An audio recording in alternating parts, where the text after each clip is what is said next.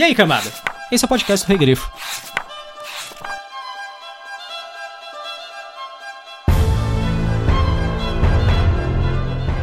O problema consiste no fato de que, sempre que se aponta um monstro a um bruxo, este, em vez de pegar a espada e acabar logo com ele, põe-se a meditar e a se questionar se aquilo é digno ou indigno, se não ultrapassa o limite do possível, se não é contrário a seu código e se o monstro é realmente um monstro. Como se isso não estivesse claro desde o primeiro momento.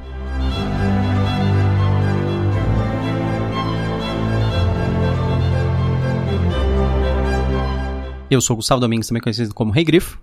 Eu sou a Thaís Prioli.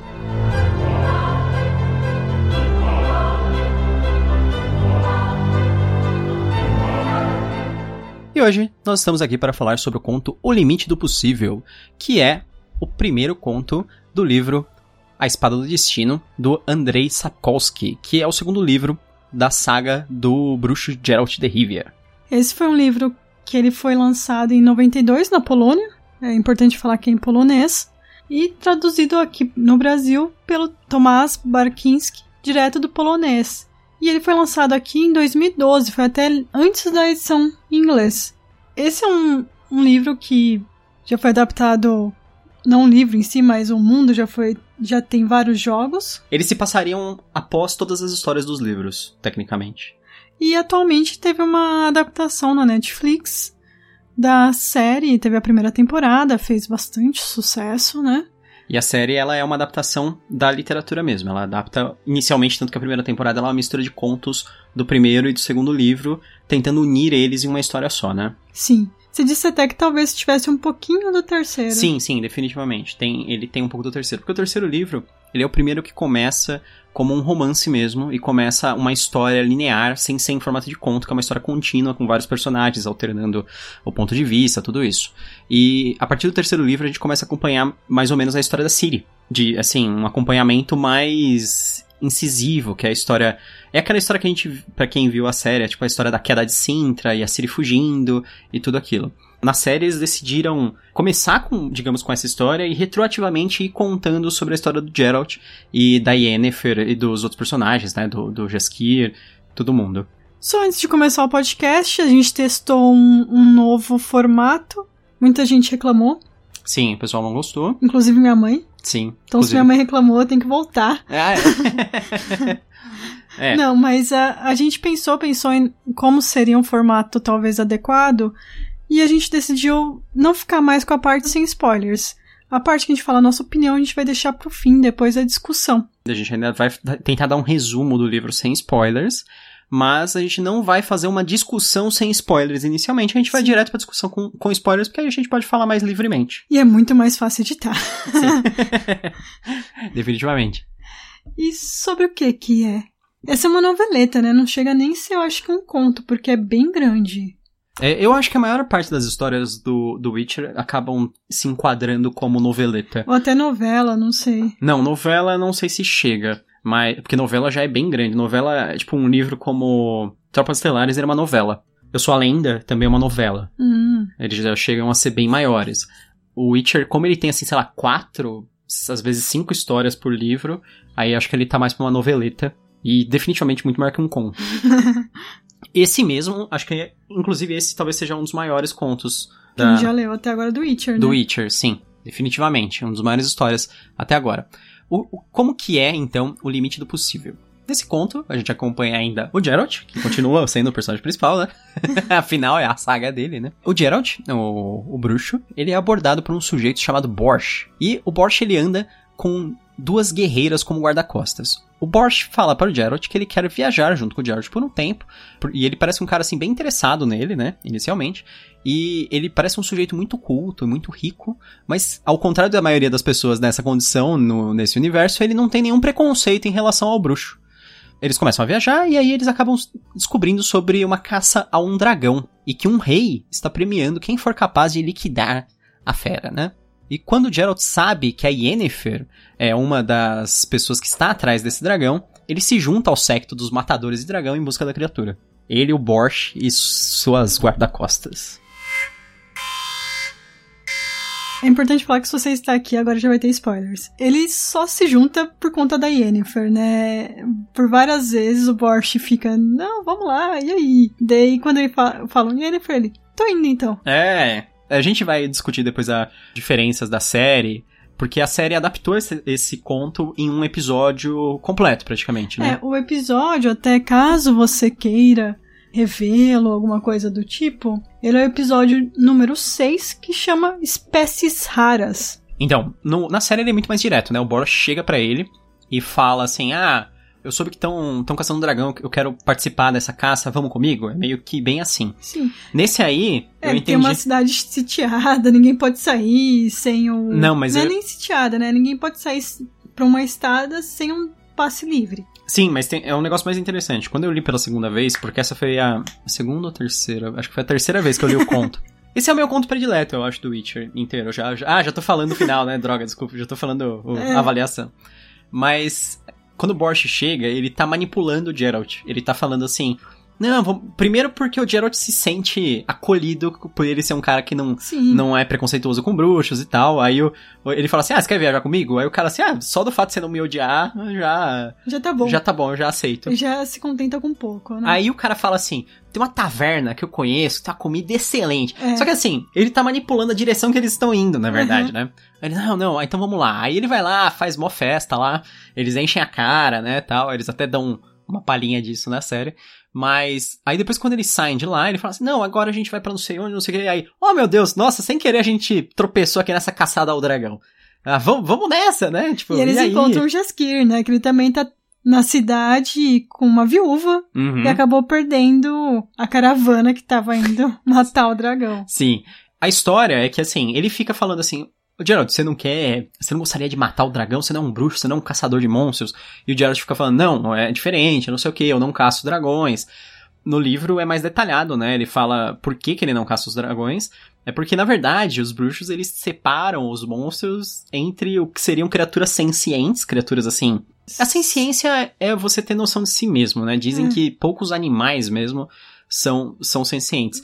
É, a maior parte dos animais que conseguem se reconhecer no espelho, eles são considerados de certa forma sencientes. Em geral tem, acho que golfinhos, gatos em algumas situações e algumas coisas assim. Papagaios. É estranho, né? Esses animais. Mas vocês, vocês podem ver, né? Que golfinhos e papagaios são grandes exemplos de animais bastante inteligentes. A senciência, então, seria o que ele separa para assim, ah, esse é um monstro que eu caçaria, esse é um monstro que eu não caçaria. Por outro lado, eu já vou fazer um adendo aqui, assim, que o, o Geralt, ele, ele aceita caçar vampiros, e vampiros são criaturas sencientes. E assim, por mais que ele use desculpa, isso aqui talvez seja uma falha na, nessa moralidade dele. Na verdade, eu não acho que seja nem isso. O que que é? Pelo que ele fala, é tudo que, é, que traz o caos. Sim. Não, mas ele fala... Mas ele ao mesmo tempo fala: Não, eu sei que dragões são os maiores causadores de caos. Sim, ele fala, definitivamente a gente pode considerar eles como agentes do caos. Mas só que ele, ele também fala assim que ele precisa proteger Mas os é indefesos. Não, mas é de certo. Não, mas eu acho que é mais de um ponto de vista ecológico aqui, porque ele fala sobre o fato dos dragões, dos dragões terem sido caçados até Sim. quase a extinção. Porque ele fala. Em- tem um outro conto que. Um dos primeiros contos que a gente leu, não sei se você lembra. Ele tem uma fala assim que ele fala: Ah, os dias estão cada vez mais difíceis pra um bruxo, não sei o que. Ele fala: Uhum. é, você chega num local, aí ele fala assim, aí tem um dragão, e aí você fala assim, ah, vocês querem que eu casse o dragão? E aí, não, é o dragão predileto da princesa, você vai fazer isso, não sei o quê. Ele já caçou dragões, provavelmente, pelo que eu entendo, Sim. assim, o que é deixado isso de certa forma meio subjacente na história, né? E, e ele meio que se arrepende por isso. É que depois isso é muito explorado em muitas histórias dele, em outras situações. Mas eu acho que ele, ele caça mais o que causa grande destruição ou morte, etc. e É, até esse, e nesse ponto Que eles sai do equilíbrio. isso. E nesse ponto, eles falam. pe- Pelo que eles contam da história do dragão, ele vai ficando puto, porque. Assim, o dragão apareceu, ele começou a comer umas ovelhas e tal.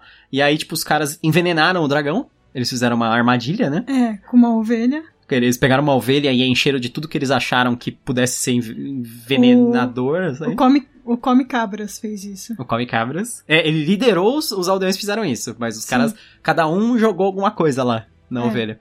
E aí, inacreditavelmente, o dragão caiu na isca, comeu a ovelha envenenada. E aí ele, em suas dores de, de envenenamento, ele começou a, a atacar é, aleatoriamente as coisas, assim, tipo, começou a soltar fogo, etc. E isso acabou virando uma justificativa para os caras irem caçar ele mesmo, né? Porque inicialmente eles não estavam caçando ele no momento que ele só estava aparecendo lá. Na verdade, até as pessoas estavam meio céticas quanto à aparição desse dragão. E aí o, o Geralt ele até discute com o Borch, né? Eles falam sobre os dragões serem raros, sobre os tipos de dragão que existem. E aí tem uma das grandes partes de revelações assim da história, porque o, o, ele fala assim: "Ah, e aí tem os dragões negros que são os mais raros, né?" Aí o Borch fala assim: "Ah, não, os mais raros são os dourados". Aí o, o Geralt fala: "Não, isso é lenda". Aí ele assim: "Não, não, mas poderia existir, não sei o quê". Aí ele fala assim: "Não, se existisse, ele seria uma anomalia, assim, uma mutação, né?" Afinal, o que seria lenda e o que seria real, né? Sim, sim, sim. E a gente sabe que tem algumas lendas que são baseadas em alguns fatinhos reais. Sim. Que são algumas histórias que foram aumentadas. É, se bem que essa história aí seria tipo meio que uma variação de uma criatura que existe, que ele, todos eles deixam bem claro que existe. Então eu não acho tão difícil de acreditar. E até tem uma, uma frase que ele fala assim, mas aí seria uma mutação. É, então. E mutação em geral não sobrevive na natureza. Tem até uma discussão, né? Porque na verdade Geralt também é uma mutação, só que ele é uma, enquanto ele é uma mutação induzida, o dragão teoricamente seria uma mutação Genética. natural, né? É. Que ocorreu por um acidente, por algum motivo qualquer, né? Na verdade, por que que existe isso? Porque quando eles acabam entrando na caçada, que era a intenção do Borges, que o, que o Geralt acabasse entrando na caçada, mas assim, aí foi, foi um golpe de sorte, aí, aí voltamos na...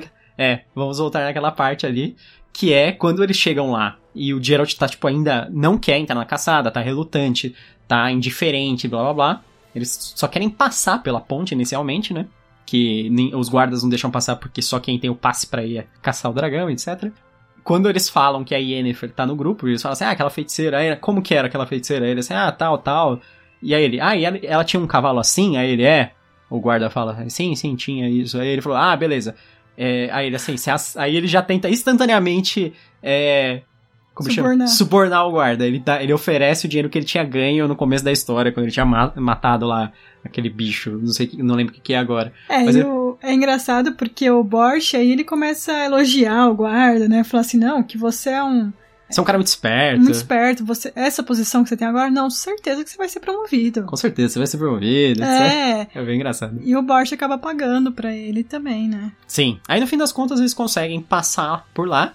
E o, e o Geralt, na verdade, ele tá indo só, assim, é, obstinadamente porque ele quer encontrar a Yennefer. Eles encontram o restante do grupo, o grupo é formado por um monte de caçador de, de dragão, lá tem os anões, tem os rachadores, né, etc. Isso. E a Yennefer. E aí, quando ele encontra a Yennefer, eles estão em más condições um com o outro, né? Tipo, não deixa claro qual foi a última interação deles. É, pelo que eu entendi, foi a, a do conto mesmo, do gênio teoricamente eles tenham ficado um pouquinho mais tempo depois juntos, e aí depois o Geralt largou ela. Por Do isso nada. que ela ficou puta. É, e, ela, porque... e, é bem diferente da série, que ela tá bem brava com ele, né? Uhum. E na série ela tá ok. Ah, mas eu, não, ela tá meio brava ainda, assim. Mas... E ela fala um negócio meio parecido também pra ele. Eu achei que não. É. não parece. Que ela fala assim. Não, que ela fala assim, ah, quer dizer que ah, não, ela fala um negócio assim, nossa, porque quando eu encontro um bruxo. Ah, é, tem razão, ela fala exatamente o oposto. Porque ela fala, quando... passei a vida inteira sem encontrar nenhum bruxo, mas aí depois que eu conheci o primeiro eu não consigo me livrar dele. É. Porque na série dá a entender que eles se encontraram várias vezes depois e um abandona o outro em vezes alternadas. alternadas. É. Deixem um pé de igualdade ali. É porque assim, tem. Eu não sei porquê, quando eu tinha lido as outras vezes, eu tinha meio que a, a impressão que a Yennefer largava o Geralt. Só que aí, claro, nessa história, aí eu percebi que tava claro que, tipo, ele que tinha largado ela, É, na manhã né? seguinte já ele larga ela. Ele vai embora? É. No, no do Último Desejo? É. Isso tem no conto? Não, mas nesse aqui ela fala. Naqueles interlúdios que tem no primeiro livro, ela também aparece, né? É que os interlúdios a gente não sabe quando se passa. Sim, eles são bem depois. É. Mas ela também é meio, meio assim com ele na, naquela situação. Eles Eu não estão juntos, que seja nada. depois até. É. Eu acho a relação no livro um pouco mais real, Uhum. apesar de eu achar que ela tá muito raivosa pra quando se passou cinco anos.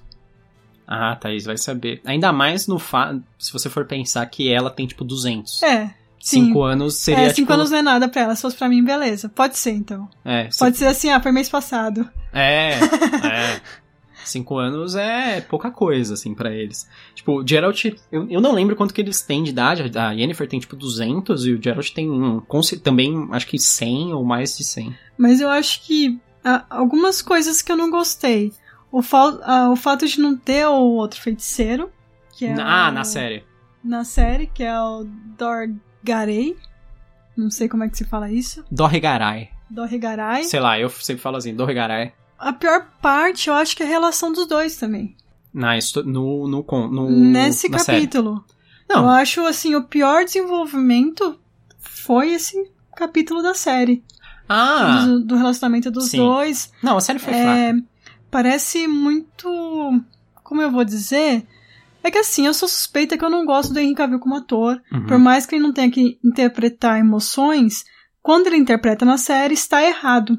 É como se ele estivesse interpretando a emoção errada. por exemplo. É. Hum. E não é só disso. No Superman também é assim, vários outros filmes é assim, mas aí é um problema meu com o ator, Uhum. né? Então já começa aí. Eu tenho que falar isso. Uhum.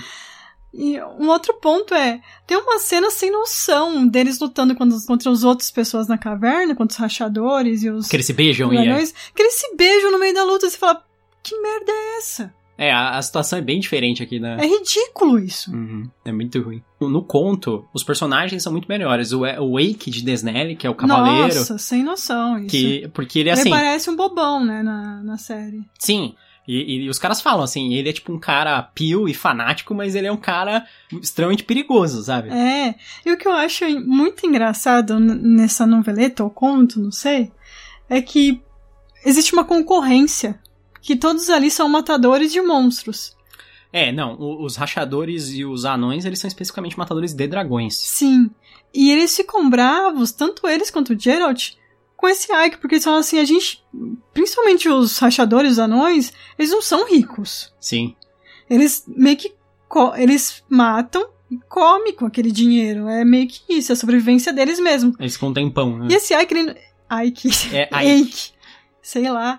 Eike Batista. Eike, é. É. Ele simplesmente vai, mata e não cobra nada. É, ele acha que é um trabalho sagrado, né? É. Então ele fala, o, o Witcher fala que ele é o pior tipo de concorrência, que ele é a concorrência que não cobra nada tão- fazer o mesmo serviço. E eles estão bravos também porque a aldeia se virou sozinha. Sim, Como eles ousam se virar sozinhos? Eles vão precisar mais da gente. eles envenenam o dragão. Não, eles ficam putos porque deu certo a É. ideia idiota deles, né? E no fim das contas não dá certo. É, deu certo teoricamente, né? É, eles não sabiam, né? Uhum. Porque no meio ali, quando eles estão discutindo, e aí, quem é que vai lutar contra o dragão ali dourado? É, aí tem essa parte. Quando eles chegam finalmente, em determinado ponto da, da, do caminho, Que o Eles- Borch some e as meninas também, né? Sim. eles são Não- interpelados por um dragão dourado. Isso. Que era pra ser o dragão mais raro ou inexistente. A gente descobre depois que é o Borch. É, é, que é óbvio, É. né? É ok. É, Desde o começo ele estava tipo, manipulando o Geralt pra levar ele junto intencionalmente, né? Sim. Até pra ajudar, né? Contra os humanos. Sim, sim. Porque assim, o Bor, apesar do dragão ser, tipo, extremamente capaz ali na situação, eles ainda estavam numa situação de risco porque tinha uma quantidade absurda de gente, né? E, e pior que o dragão, ele, ele quase apanha ali dos, dos camponeses também. Que eles vêm, eles vêm correndo nos seus carroções e eles ficam jogando redes no dragão e aí, tipo, eles conseguem derrubar, né? É, até que chegam as guerreiras, né? As Zerricanas. zerricanas e. Não, elas lutam. Nessa situação, o, aí a Yennefer também. hum, Eles estão presos, né? Ele, o Jaskier e a Yennefer. Sim, é que na discussão, eles, ele, o Jaskier, a Yennefer e o Dorgarai, eles meio que acabam é, falando assim, não, não, a gente não pode draga- matar o dragão dourado. a e todo mundo, não, não, vamos matar o dragão. sozinha, na verdade, né? Hã? A Yennefer, ela queria matar sozinha Sim, pra pegar tudo. Aí eles amarram ela por conta disso. sim, E ela que acaba prejudicando o Geralt, que ela que ataca ele, percebendo que ele ia ajudar o dragão. ela acaba mudando de lado por causa do filhote. Isso, por causa do filhote de dragão, que ela percebe que o dragão dourado ele tá ali pra proteger o filhote. Sim, E tudo que ela cria com o dragão é que ela descobriu que tinha uma pessoa que poderia reverter o- a a infertilidade, infertilidade dela. E com isso, ela precisaria de muito dinheiro. E Sim. ela pensa, ah, um dragão dourado vai me dar todo esse dinheiro. Não, um dragão, inicialmente. É, um dragão. Quando é o caso do dragão dourado, ela acha que isso que vai resolver, né? É, na série eles trocaram que ela precisava de um coração de dragão É, pra, não. pra isso, né? É, mas o, o- De qualquer maneira, o Geralt também fala pra ela, não, mas você sabe que isso é mentira. Tipo, mesmo essa pessoa tá te enrolando também, É. sabe? Tipo, um charlatão, alguma coisa assim. E é uma situação meio parecida também. É que ela quer acreditar muito ainda nisso, Sim, né? sim. É, é que Ela assim. já tentou com o gênio, agora com o dragão. É que a história é que as feiticeiras, elas abrem mão de serem férteis em troca da magia ali, né? É, não é nem que ela queira ter um filho, né? Ela fala. É que ela quer ter a opção, se ela quiser. Sim. É, acho que em, em termos ela quer, porque o, o, negócio é o seguinte, ela viveu 200 anos. Então ela já deve ter feito de tudo, mas, tipo, o que ela não pode ter feito era ter um filho. Em termos, eu tenho uma amiga que ela nunca teve vontade de ter filho, e ela teve um problema no ovário e precisou tirar. E com isso, as chances dela diminuíram. E mesmo assim, ela ficou triste, porque ela pensou, agora, se eu um dia vier a querer, a chance Sim. vai ser bem difícil. Uhum. E é, é a, acho que é a mesma coisa que a Yennefer também. Depois de tanto tempo assim, ela fala assim, puxa, será que eu não deveria ter opção. É. A ter opção talvez às vezes, acaba virando ter o filho, se a pessoa pensa muito nisso. Porque aí no fim das contas, se ela consegue uma situação de. Ah, eu, eu tenho, agora eu tenho a opção. Ah, então eu opto por não ter. Tipo, depois de ter todo o trabalho para ter a opção, sabe? Uhum. É meio bizarro. Então tem um rei que vai junto com eles no livro. E ele tem uma caravana. E esse rei, ele tá querendo o dragão. Ele, na verdade, ele nem quer o tesouro, ele só quer o dragão. Uhum. Por conta de uma uma profecia que os nobres de um outro reino ressuscitaram apenas porque ele queria se casar com uma princesa. É, na verdade... Eles não queriam, na verdade, que, que, ele se casasse. Ele queria anexar esse reino. Ele tinha a idade certa para casar com a princesa que também era solteira desse reino. Os caras não queriam que ele que ele casasse assim, só por casar. Tipo, falasse assim, ah, quer casar? Ah, beleza. Não, é que. Aí eles falam assim: não, não tem uma profecia que diz que para casar com ela tem que. Hum, trazer um, um dragão morto, coisa é. do tipo. Aí, assim, os caras falaram assim: é, ele podia simplesmente dominar outro reino, mas ele tava tentando fazer isso que parecia ser mais fácil. É, porque fazia muito tempo que ninguém via um dragão. É. Aí, Tão como, raro que é. como o dragão apareceu, ele falou: ah, sei lá, né? E ainda tá vamos... tá envenenado, vamos lá. É, vamos lá. Mas o, o rei é um ótimo personagem, o Nidamir também, porque quando chega no fim, tipo, ele tem uns conselheiros são cretinos e tal, mas quando chega no fim ele fala assim: "Ah, vamos embora daqui, desse jeito eu vou acabar morrendo, não vou conseguir fazer nada". Aí, aí os caras falam para ele: "Mas e o reino? Você não vai querer o casar com a reina assim? Eu domino o reino à força e eu eu caso com ela e quem falar o contrário eu mato, grande é. coisa, sabe?" E os nobres ele... não queriam ele porque parece que ele é bem rédeas curtas, assim, com os, no... os nobres, e ela não. Ela deixa à vontade, a princesa. Aí, aí o pessoal até fala assim no fim, nossa, é, esse, esse, garoto foi quem cresceu mais nessa, nessa, caçada. nessa caçada. Aí alguém fala assim, é, mas eu não gostaria de ser súdito deles. Sim.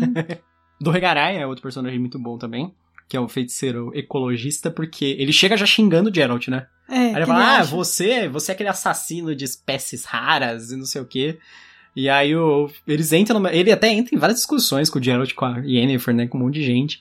Mas ele é feiticeiro que ele considera que, o, que os caras caçarem monstros ou matarem monstros é um, um crime. É, tanto que tem um conselheiro do rei, que é o que mais fala, que é bem chatinho, uhum. que é o Gillenstein, sei lá como é que se fala isso. Ele fala assim que, beleza, o bruxo, alguns monstros ele não mata, mas o Doregaray é, qualquer monstro para ele é bom. É. A situação é que, assim, aí a, a Yennefer fala para ele assim, não, mas se não, for, se não fossem os bruxos e a eliminação dos monstros, a humanidade nunca teria evoluído, porque é só a criação de, de centros bem protegidos, como cidades e tal, que faz com que. Aí o, e aí o, o, o Dorgara usa o melhor, a melhor desculpa aí e fala assim: mas as cidades estão cheias de doença do mesmo jeito, e as pessoas morrem muito mais lá do que no campo por causa de monstros, sabe? Ele fala, idiota essas, ele fala que a cada 10 crianças, duas ou três sobrevivem por conta de doença ou por conta de falta de comida e coisa do tipo. É, né? ele fala de tifo, da, da de pobreza nas. nas... E, e assim, se você continuar na história do Witcher, você descobre assim que também existem muitos monstros nas cidades. Os monstros acabam se adaptando, né? É, é. E eles vivem em outros locais, tipo, sei lá, pode ser um monstro bizarro que vive dentro da, do esgoto, ou pode ser um monstro que se esconde no meio dos humanos mesmo, né? É o, é o caso dos vampiros, por exemplo. Então, os vampiros são monstros, na verdade, tipicamente urbanos, né? Nunca, nunca vi o vampiro do interior. que... que vai precisar caçar e tem que viajar vários é, quilômetros. Tem que andar 10 quilômetros de casa em casa, sabe? É. Tipo, é, é, complicado. Que nem o, Homem-Aranha do, do interior que tem que correr a pé. é foda, porque não dá pra balançar nos prédios.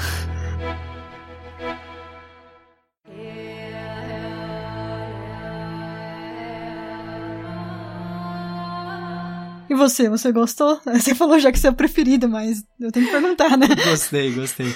Eu acho que esse dos contos do Witcher é o meu preferido. Ele, ele é um dos contos que tem mais alta fantasia. Apesar dele, assim, ser muito subversivo, como a maior parte, parte dos contos série, é um dos mais subversivos. Porque tem essa história dos caras caçando um dragão e no final, lógico, aquela história de sempre que as pessoas são muito mais escrotas que o dragão. Tem uma, uma luta contra um cavaleiro habilidoso e o cavaleiro toma um pau. e é bem engraçado, porque o dragão deixa todo mundo vivo, né? Na verdade, ele não tá matando ninguém. Ele tipo, quebra a clavícula de um cara, quebra, morde o braço do outro, umas coisas assim. Mas é sempre intencionalmente Sim. ele tá deixando vivo. Tem anão, tem dragão, tem feiticeiro, tem todos as, as, os clichês, digamos assim, de uma, de uma história de fantasia. A lá D&D, né? digamos assim. Não dá nem pra falar que é a lá Tolkien, porque isso definitivamente não é. Apesar de, da, da inspiração. É a lá D&D, tem, tem que falar. Mesmo assim, é, é uma história muito bem contada, muito engraçada, os diálogos são bons. É, o Geralt é, é, um, é um personagem muito bom nessa. Tanto pela obsessão dele com a Yennefer, como pela indiferença dele com, os, com o dragão, como, como ele fica puto quando alguém fala dele de algum jeito, assim, tipo, ele é um cara que, ele não tem sentimentos muito fortes, assim, mas tem, tem umas coisas que são tão fortes para ele, que, tipo, quando começa a falar que ele é um mutante, alguma coisa é. assim, ele fica muito bravo, sabe? É que até o conselheiro do rei fica não quer jogar corda quando ele e a Yennefer estão quase caindo. Eles ficam enrolando para jogar corda, eles ficam discutindo. Aí quem acaba jogando é o cavaleiro. É, o né? Wake. É. E com isso ele, ele, a Yennefer vai e agradece. Ela fala, você não vai agradecer? Ele, não.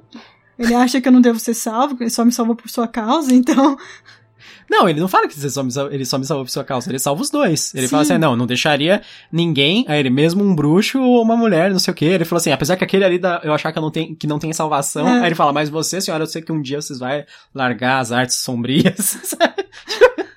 é, o cara, e eu gosto dos diálogos, eu gosto da, tem bastante ação, tem muita, muita ação nesse conto. Eu acho que ele tem todos os elementos muito bons, assim. Mas é um, claramente é um conto para quem já conhece bem o Geralt. Esse é um problema. Tipo, o conto introdutório do Geralt é o melhor conto se você não conhece o personagem realmente.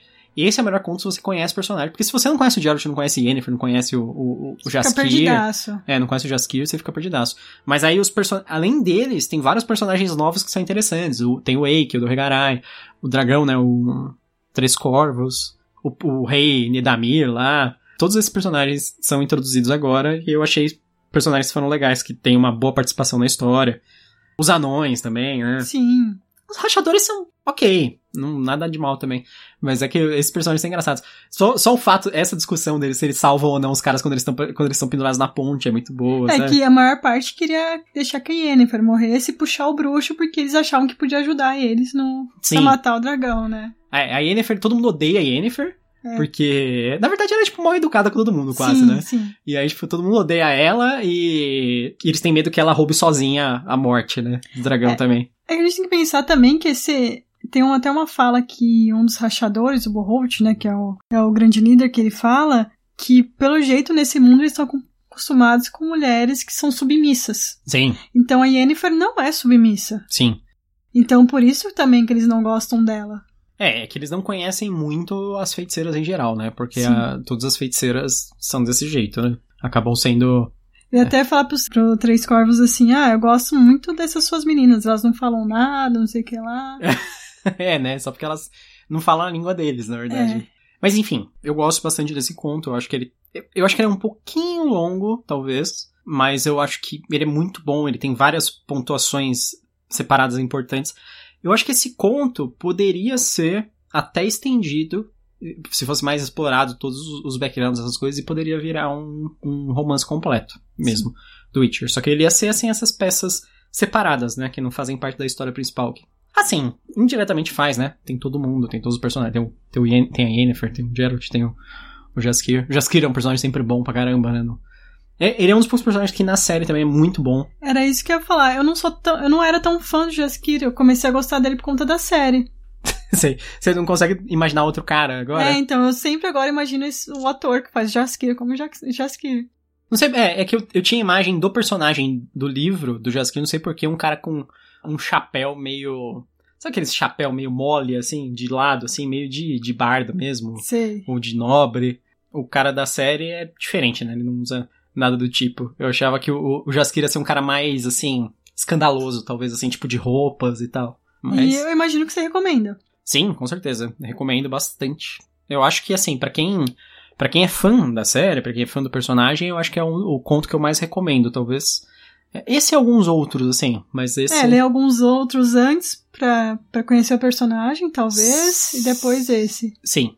Eu acho que ele é um dos mais legais, assim, e pra quem é fã de fantasia, também é o que eu mais recomendo, com certeza, assim, quem, quem é fã de fantasia, é, o pessoal chama de fantasia baunilha, que é a fantasia mais base, assim, tem D&D, É, quem é fã de baunilha. Meio gourmet isso, é. né? Meio, meio, coisa de gordo, né? Que baunilha é. é. Eu não, mas é sorvete que... de baunilha, que é base pra um monte de coisa. É que em inglês, é que em inglês também falam isso, né? Que é o vanilla, né? Que eles falam é. que é o sorvete mais sem graça e tal. Então, mas é, é, é pra quem gosta dessa, desse mais, mais básico, assim, eu acho que é um dos que mais subverte esse tipo. Usa todos os elementos certos, mas assim, digamos, em ordens contrárias, em locais diferentes e tal. Então, com certeza. E você? Você gostou do conto? Eu gostei bastante do conto. Eu já disse, já fiz várias comparações com a série. Eu acho que assim, se você gostou da, da série, é um ótimo conto para explorar mais a história. Principalmente você vê o, o. A gente até reviu o capítulo para lembrar o que, que acontecia ou não, né? Uhum. Mas o que eu gosto muito no, nos contos do Witcher é o fato de não ser o bem contra o mal ser a ordem contra o caos. Você falou isso, eu lembrei de um comentário que eles fazem que claramente é uma referência ao Elric, ao Michael Moorcock. Quando ele tá discutindo com o Borch sobre esse negócio de ordem e caos. Uhum. Na taverna tem uma hora que ele fala assim, não sei o que, não sei o que, ser um campeão eterno. E tipo, o campeão eterno é o ícone do herói do, da ordem que é o Elric. Quem inventou esse termo é o o, é Michael, Michael Moorcock. Moorcock. É, e é uma referência, é uma referência mesmo. Então, como eu tava dizendo, eu tenho muita dificuldade em ler livros que é o bem contra o mal. Então, quando eu penso em Tolkien, quando eu penso em Robert Jordan, quando eu penso, sabe, eu leio, mas não é aquela coisa que eu falo, nossa, que legal. Eu não sei, o Robert Jordan pode ser que no futuro, em outros livros, comece a mudar um pouco e tenha um pouco mais de. Porque isso me parece uma coisa muito infantilizada. Que é você vê o mundo em dois tons diferentes apenas. É, porque a divisão entre ordem e caos é mais assim: existe o caos bom e existe o caos mal, e existe a ordem boa e existe a ordem má. Seria hum. isso, né? Sim. Que é isso que é a discussão também do Geralt, até. É, que é, que é muito o que a gente vê quando a gente tá jogando D&D também. Sim. Que é você... Que a gente escolhe, né, uma tendência. E às vezes tem pessoas que falam assim, ah, eu sou bom. Legal. Então você tem que agir como uma pessoa boa. Se tem alguém pedindo dinheiro, você tem que dar. Se tem alguém pedindo comida, você tem que dar. Sabe? Coisas do tipo. Não apenas isso, mas você não pode matar sem motivo. Sem é. estar sendo atacado, você não pode torturar. É, essa, esse conceito que a gente estabelece de bom seria a pessoa empática, né? Seria a isso. pessoa que ela se, consegue se colocar na, na, no lugar dos outros e ela sente o problema dos outros e ela tenta resolver o problema dos e outros. E a empatia né? muitas vezes vem com a idade, com o envelhecimento e com conhecimento, né? Uhum. E é uma coisa que a gente percebe no Geralt também, que ele fala que no passado ele matava dragões e tal, que hoje em dia ele não faria mais isso também. E, e eu tava falando do D&D, e às vezes quando as pessoas fazem alguma ação que não condiz com o personagem, aí você fica, hã? Por que, que você tá fazendo isso? Não condiz com o seu personagem, você é bom mesmo, né? E, e muitas vezes pra pessoa aquilo é normal. Sim. Torturar, tudo bem, uma pessoa boa faz isso. Então, é, é isso que eu não gosto. Eu acho que conforme a gente. Lógico, se eu, se eu lesse esses livros mais nova, provavelmente eu fosse. Ah, ok, é legal. Mas atualmente eu não consigo ler mais. E por isso que eu gosto dos livros do Witcher. Porque eles são para um público adolescente ou mais velho. É, jovem adulto ou adulto, né? Isso. E muitas vezes eu vejo as pessoas falando, ah, não gostei tanto. E eu acho que quando as pessoas não gostam tanto é porque elas estavam esperando o bruxo ir pra cima de tudo. Matar todos os monstros, não ficar raciocinando o porquê daquilo.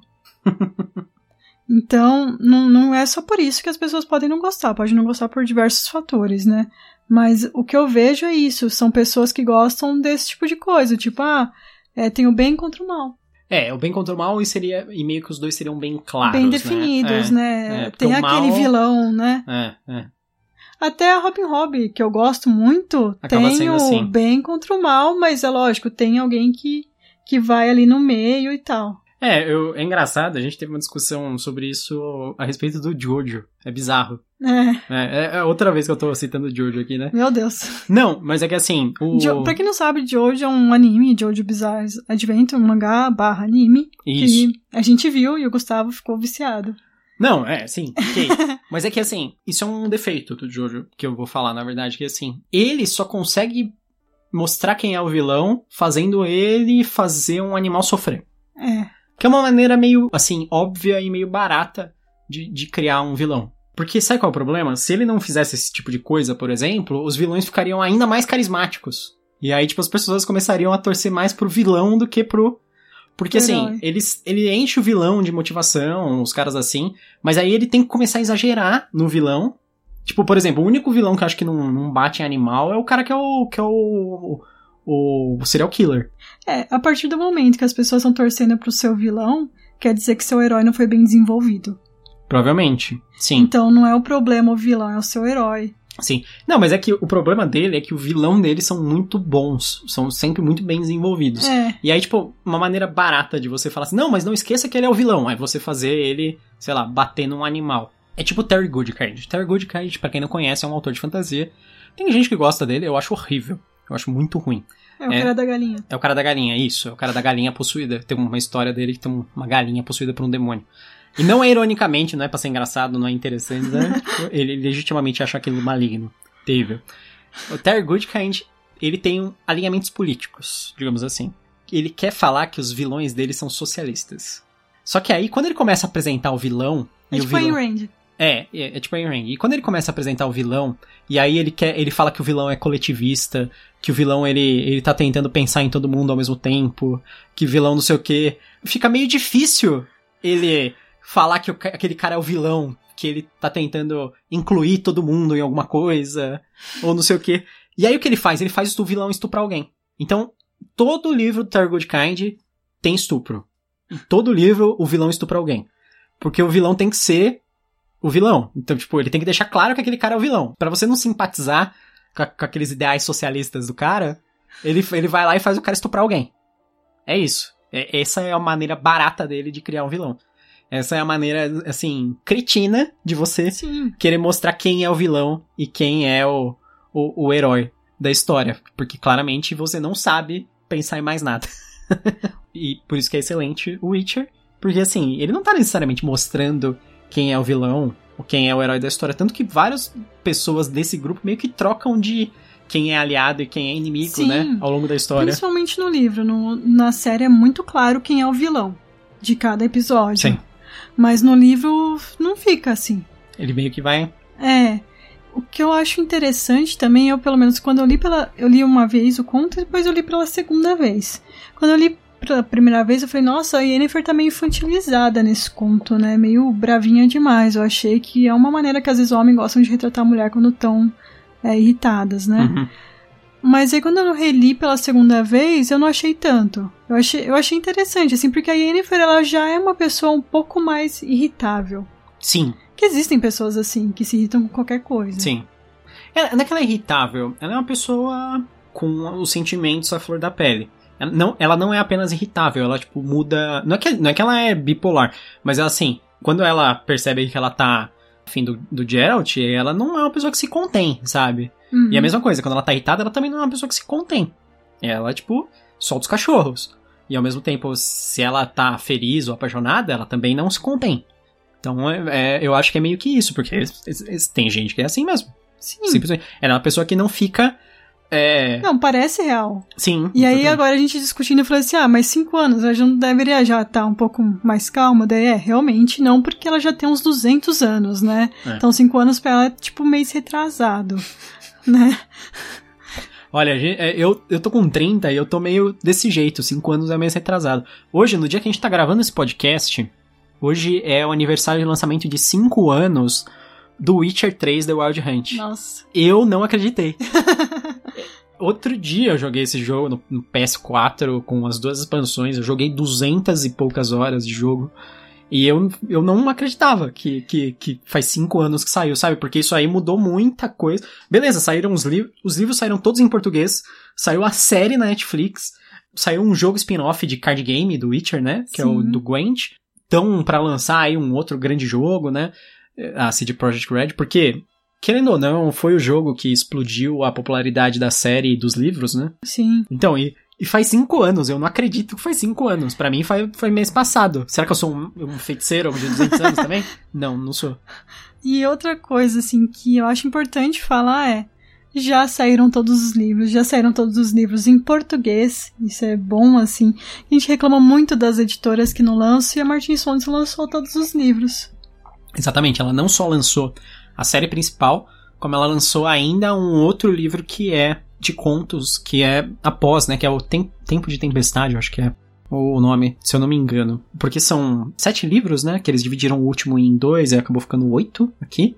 Mas agora acho que tem uma versão única, que é a Senhora do Lago, e mais um livro de contos. É, e, e, curiosamente, esse livro de contos ele contém alguns contos que se misturam bem com esses aí. Como vocês podem perceber, eu recomendo também esse conto. é, eu acho muito bom. Tal, talvez não seja um livro para um pré-adolescente, talvez não seja o que ele está esperando de um livro de fantasia, ele espere mais batalhas, mais coisas do tipo, mas eu acho que para um, um público um pouco mais velho, assim, de uns 15, 16 anos, ou para o pessoal mais jovem que queira começar a ler, é interessante, principalmente por serem histórias mais curtas. Uma coisa que eu queria recomendar, para caso você gostou, é um conto da revista Mafagafo que chama Tons de Rosa, que é da Fernanda Castro. E ele também ele, ele conta uma história sobre uma lenda no Brasil, no norte, do boto cor-de-rosa, que as pessoas acham que as pessoas, as crianças que morrem afogadas são filhos de boto. Uhum. Então tudo bem. E é uma assistente social que chega para desmistificar isso numa cidade. Na verdade, é o retorno dela para a cidade natal, que ela saiu para estudar e voltou no Pará. Uma história, mas é uma história de fantasia ainda assim. É uma história de fantasia, fantasia urbana talvez. Urbana, né? É. Esse conto está na revista Mafagafo, que é uma revista gratuita. Ela já tem quatro edições, cada uma com alguns contos, e o interessante é que ela é uma revista seriada. Quando eu falo seriada, por quê? Sai uma parte do conto por mês. É igual a gente pensar naquelas revistas bem antigas que saíram Conan, né? É, saía em pedaços. É, ou o mangá, para quem tá mais habituado é. a isso, mangá, tipo a Shonen Jump, que sai um capítulo por revista. Semana. É, que ele sai um compilado de vários capítulos de várias histórias, né? É, é isso, basicamente. Exato. Lá você pode baixar gratuitamente, apenas compartilhando pelo Facebook, pelo Twitter, alguma, de alguma maneira para as pessoas conhecerem a revista, né? Sim. E é totalmente digital. Tem o formato PDF, PUB e MOB. E caso vocês gostem, também tem como ajudar o projeto. Uma outra coisa também que eu pensei em recomendar aqui, a gente até viu essa semana esse anime, a gente vê bastante anime, como vocês podem perceber. Ah, quarentena, né? Não, eu já via antes. é o Promised Neverland. Muito porque bom. ele também dá uma mudança, assim, de perspectiva. perspectiva. Eu não posso falar muito, senão vai ser spoiler. O conceito geral ele é revelado no, logo no começo da primeira história. É, são crianças que moram no orfanato. Sim, elas nunca conheceram os pais e elas. normal até aí. Mas elas só conhecem um adulto, que é a mulher que cuida do orfanato. Todas elas chamam de mamãe. Isso. Esse orfanato ele é completamente cercado por uma floresta. E ele tem uma única saída que é um portão. E eles são proibidos de ir para a floresta e de atravessar o portão. E eles não sabem o que existe no mundo além dali. Então, e de vez em quando as crianças é, são adotadas. Sim. Quando as crianças estão chegando perto dos 12 anos é quando elas vão ser adotadas. Às vezes algumas são adotadas antes, é. né? Sim, elas vão bem rápido em geral, é. né? Tipo, é tudo muito rápido, assim. E elas nem conhecem ninguém antes, ela simplesmente, ah, ela foi adotada, vai embora. E sai. E é meio assim. Então, a gente vai descobrindo mais sobre a história conforme as, as próprias crianças vão desconfiando da condição delas ali e vão tentando investigar o que, que é realmente que tá rolando naquele orfanato. É, a primeira temporada tem 12 episódios, como a gente disse, tá no Crunchyroll. Vale muito a pena, mas ele também é um mangá que foi lançado em português. Eu não sei por, que, por qual editora, mas eu ouvi falar que o mangá vale muito a pena também. E tá bem mais à frente do, do anime. E o nosso podcast vai ser uma das minhas recomendações. Não vai ser o anime. Não é o Promised Neverland. Não vai ser o Promised Neverland. Vai ser justamente o conto Tons de Rosa, da Fernanda Castro, como eu disse. E a gente decidiu por esse conto, por quê? Porque nós estamos procurando algumas opções que sejam gratuitas, que uhum. todo mundo consiga ler. Sim, Porque a gente tá vendo que tem muita coisa que não tá tão acessível, né, ultimamente. Tem muito livro, muita coisa que tá sumindo um pouco, né, da, da, da internet para comprar mesmo, assim, uhum. e tá difícil de achar algumas coisas. Então é isso, a gente quer ir atrás de um material mais acessível e melhor ainda se for de autor brasileiro, né? É, e tem contos muito bons. Esse é apenas um dessa revista, mas os outros são também muito bons. Caso você goste também, tem um catarse que é mensal do projeto, que é possível ajudar e com isso melhorar o projeto, a qualidade e a profissionalização dos autores. É isso. Espero que vocês tenham gostado desse episódio. Até a próxima. Até mais.